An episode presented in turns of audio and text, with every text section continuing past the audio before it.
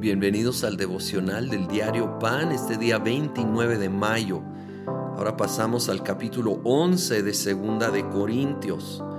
Pablo está exhortando a la iglesia a tener cuidado con los falsos ministros, dice el versículo 13, tales individuos son falsos apóstoles, obreros estafadores que se disfrazan de apóstoles de Cristo y no es de extrañar ya que Satanás mismo se disfraza de ángel de luz. Palabras fuertes pero muy necesarias.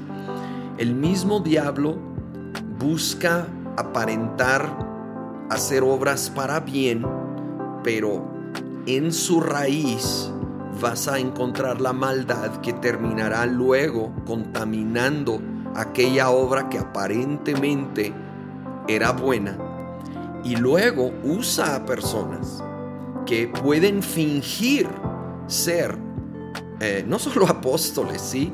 Eh, en cualquier categoría o área.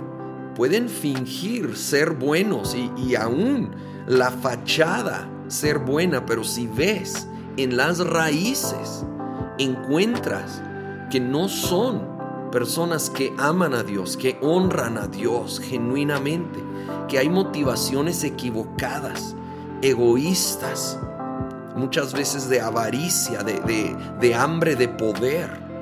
Y necesitamos ser sensibles, necesitamos ser sabios porque tampoco queremos luego caer en, en ser mal pensados y desconfiados de todos eso tampoco es el plan de Dios. En comunión con Dios, cerca de Él, el Espíritu Santo nos va a ayudar a distinguir el Espíritu en la persona, ¿sí? Y vas a poder detectar lo genuino de lo falso.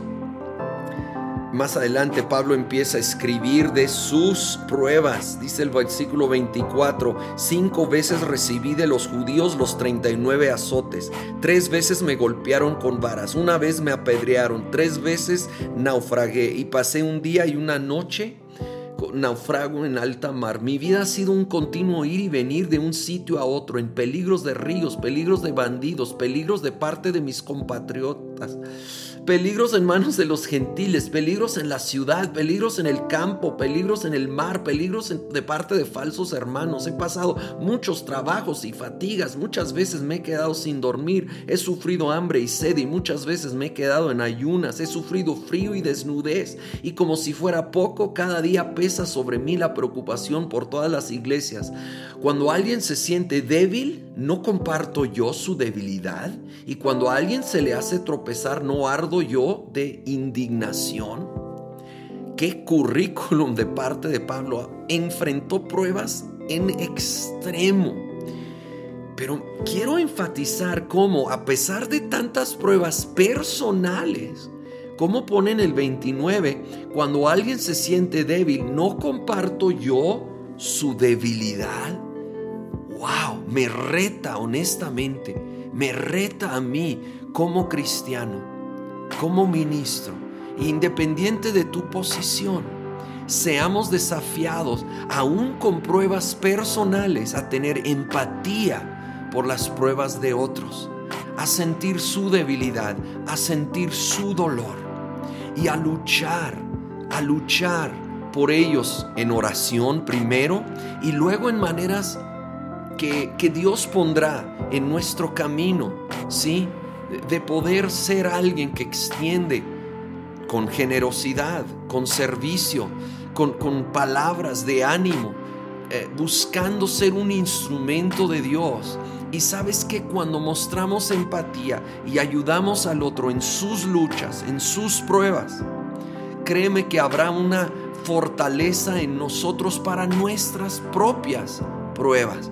De hecho, muchas veces como vimos desde el capítulo 1, Él es el Dios de la consolación, que usa nuestras pruebas para poder nosotros consolar a otros que enfrentan sus propias pruebas.